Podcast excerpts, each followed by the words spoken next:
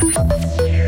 Toute l'actualité avec Maël Robert, bonjour. Bonjour. C'est un vote qui touchera directement plus de 2,7 millions de personnes. La population suisse va décider aujourd'hui si les retraités vont pouvoir toucher l'équivalent d'une 13e rente. Objectif, renforcer le pouvoir d'achat des seniors. Les Suisses vont également se prononcer sur une hausse de l'âge de la retraite à 66 ans. Notre correspondant parlementaire à Berne, Serge Jubin, nous résume les enjeux du scrutin du jour. L'AVS et son futur sont au centre de ce dimanche de votation. D'un côté, les syndicats et la gauche réclament une hausse de 8,3% des rentes, soit l'équivalent d'une 13e rente. Elle doit compenser la perte de pouvoir d'achat des aînés ces dernières années. Il en coûtera 4 puis 5 milliards par année au fonds AVS et ce n'est pas financé, avertissent la majorité du Parlement, le Conseil fédéral et les milieux économiques. Il faudra alors renier sur le pouvoir d'achat des actifs en augmentant les ponctions salariales ou la TVA. Le débat a été passionné, la participation au scrutin est annoncée élevée et le suspense est entier. Les sondages ont donné l'initiative gagnante à 61 puis 53% Le oui s'effrite. En plus d'une majorité populaire, le texte a aussi besoin de la majorité des cantons et c'est là aussi l'incertitude qui prédomine. De l'autre côté, l'initiative des jeunes libéraux radicaux veut garantir le financement pérenne des rentes par la hausse de l'âge de la retraite à 66 ans, puis mécaniquement, selon l'évolution de l'espérance de vie. Elle ne convainc que le PLR et seulement 36% de la population, selon le dernier sondage. Son rejet semble acté. Plus serré, probablement le scrutin fribourgeois, lui, sur les TPF. Loïc Chorderel, l'État de Fribourg veut injecter plusieurs dizaines de millions de francs dans cette société.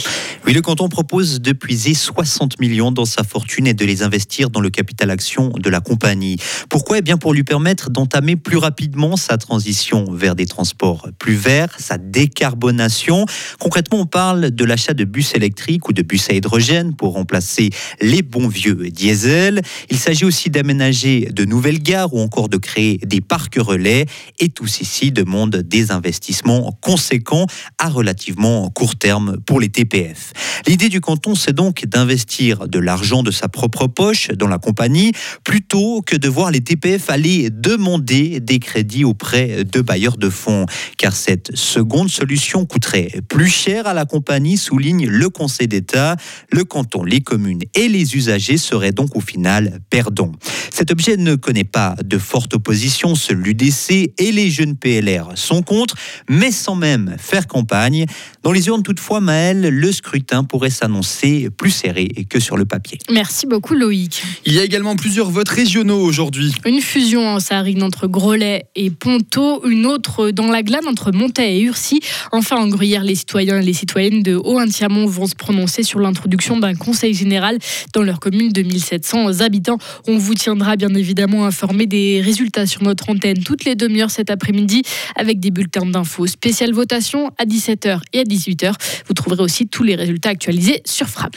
Dans le reste de l'actualité, deux personnes sont décédées dans le grave accident survenu hier sur l'autoroute A1. Près de Frauen-Capellette dans le canton de Berne, la police bernoise communique sur le bilan de ce drame aujourd'hui.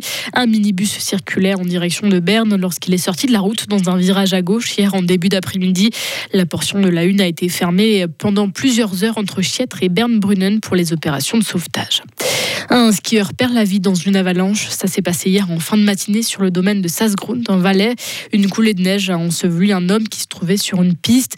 Rapidement arrivé sur place, les sauveteurs ont pu localiser la victime. Elle se trouvait sous un mètre de neige. Ils ne sont malheureusement pas parvenus à la réanimer. À Sion, un camping évacué ce matin suite à un incendie. Il n'y a pas eu de blessés selon le gérant, mais le vent a compliqué la tâche des pompiers. Ce camping était fermé en ce moment. Il devait rouvrir dans 10 jours. À l'étranger, les négociations ont repris aujourd'hui au Caire. Objectif obtenir une trêve entre Israël et le Hamas pendant le ramadan à Gaza. Une pause de six semaines dans les combats qui commenceraient le 10 ou le 11 mars en échange d'une libération de 42 otages. C'est l'idée mise sur la table par les pays médiateurs, l'Égypte, les États-Unis, le Qatar, alors que les bombardements israéliens se poursuivent dans ce territoire palestinien menacé de famine. Enfin, le décollage de la fusée Falcon 9 de SpaceX a été décalé d'un jour en raison de la, la météo. L'appareil devait acheminer dans la nuit, euh, cette nuit-là, trois astronautes américains et un cosmonaute russe vers la station spatiale internationale. Retrouvez toute l'info sur frappe et frappe.ch. Radio FR. Quelle est la couleur du ciel?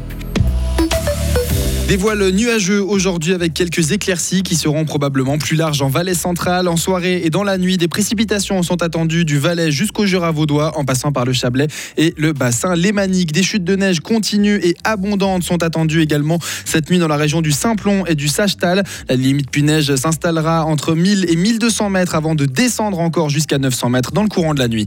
Niveau température, maximum de 10 degrés en pleine aujourd'hui. Ça descendra jusqu'à un minimum de 4 la nuit prochaine avant de remonter à 11 degrés Et pendant qu'on parle de demain, eh bien, il fera souvent très nuageux avec quelques éclaircies l'après-midi.